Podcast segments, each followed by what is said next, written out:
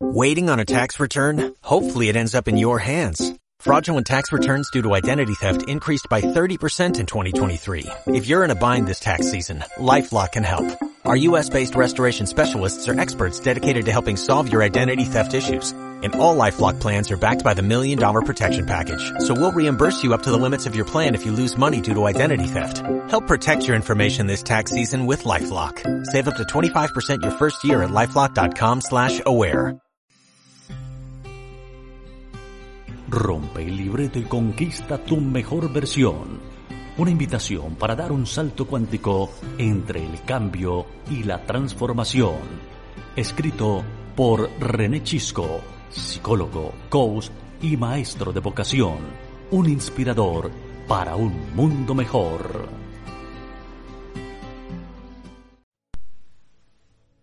Conéctate con la vida y disfruta de ese regalo maravilloso que es el presente. Cada instante pasan cerca a nosotros cantidades de situaciones, de colores, de personas, de sensaciones que con seguridad si estuviéramos realmente presentes, sabríamos lo que significa vivir con plenitud. Esta historia que quiero compartir era una de mis favoritas en la universidad con mis estudiantes. Me servía mucho para romper el hielo.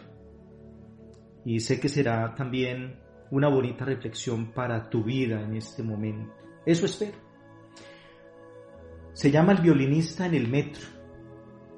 Un hombre se sentó en una estación del metro en Washington y comenzó a tocar el violín en una fría mañana de enero. Durante los siguientes 45 minutos interpretó seis obras de Bach. Durante el mismo tiempo se calcula que pasaron por esa estación algo más de mil personas, casi todas camino a sus trabajos. Transcurrieron tres minutos hasta que alguien se detuvo ante el músico. Un hombre de mediana edad alteró por un segundo su paso y advirtió que había una persona tocando música. Un minuto más tarde, el violinista recibió su primera donación. Una mujer arrojó un dólar en la lata y continuó su marcha. Algunos minutos más tarde, alguien se apoyó contra la pared a escuchar, pero enseguida miró su reloj y retomó su camino.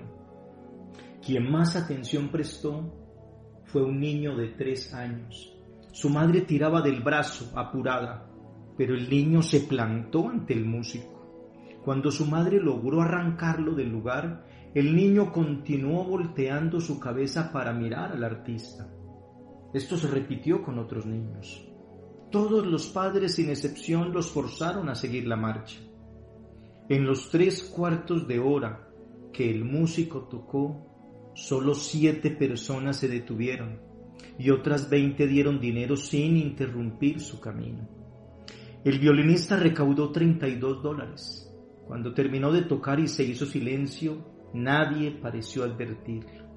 No hubo aplausos ni reconocimientos. Nadie lo sabía. Pero ese violinista era Joshua Bell, uno de los mejores músicos del mundo, tocando las obras más complejas que se escribieron alguna vez, en un violín tasado en 3.5 millones de dólares. Dos días antes de su actuación en el metro, Bell colmó un teatro en Boston con localidades que promediaban los 100 dólares. Esta es una historia real. La actuación de Joshua Bell de incógnito en el metro fue organizada por el diario The Washington Post como parte de un experimento social sobre la percepción, el gusto y las prioridades de las personas. La consigna era, en un ambiente banal y a una hora inconveniente, percibimos la belleza, nos detenemos a apreciarla reconocemos el talento en un contexto inesperado. Tan solo una mujer le reconoció. Stasi Fukuyama, que trabaja en el Departamento de Comercio, llegó casi al final de su actuación. No lo dudó ni un segundo. El que tocaba el violín no era ningún artista callejero.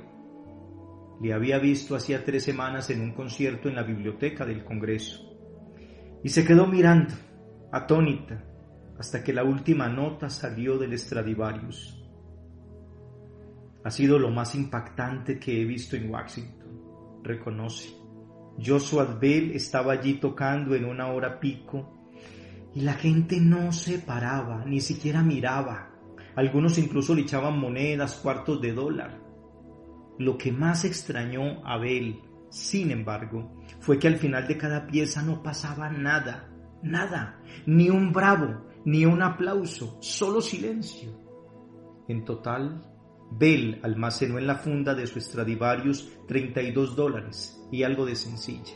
No está mal, bromea. Casi 40 dólares la hora. Podría vivir de esto y no tendría que pagarle a mi agente.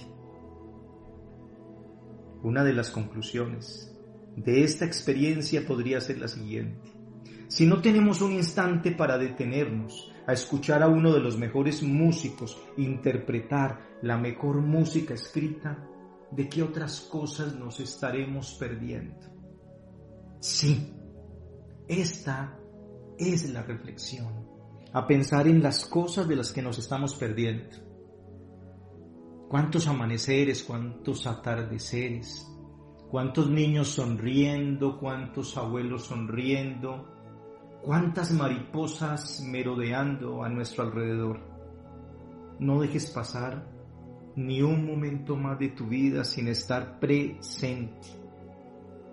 Te deseo lo mejor. Nos escucharemos cuando nos tengamos que escuchar, ni antes ni después.